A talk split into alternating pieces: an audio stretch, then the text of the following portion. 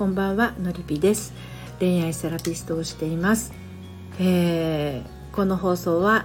えー、ライブのね予告についてお話をしていきます。明日1月10日日曜日えー、お昼前の11時からですねアラサーからの恋と愛の相談と心のお話ということで、えー、スタンド FM のライブを配信いたします。何かこう恋愛のことでね悩んでらっしゃる方いらっしゃいましたらどうぞ遊びにいらしてください、えー、恋活恋愛あと婚活再婚活そして結婚生活ですね。甘えべたでしっかり者女子の悩み相談ライブと心のお話です、えー、まあ、3連休の真ん中になりますね。休日のひとときあなたのお悩みにワンポイントでお答えをしていきます。本業はあの恋愛セラピストをしています。アラサーからの正しい、えー、恋愛の悩み方ということで脱妄想瞑想女子のりぴ塾というものをですねやっております。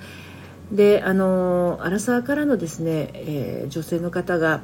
えー、その結婚したり恋愛したりする前にまずは心を整えておくのが、えー、本当に楽しい恋愛の第一歩になるよっていうことをねあの日頃お話をして配信してるんですけれどもうこれはですね遅いってことは全然なくって、えー、もう結婚していたり一回離婚していたりしても全然遅くありません。私自身がですね、えーと28歳で結婚をしてめちゃめちゃ早いスピード結婚したんですけれど40歳の時に離婚をしまして子供を2人連れてね。で、えーと、53歳の時に8歳年下の初婚の今の旦那さんと再婚をしております。いろいろこう経験してきたからこそ分かること見えることなどたくさんありますのでもし何か今あの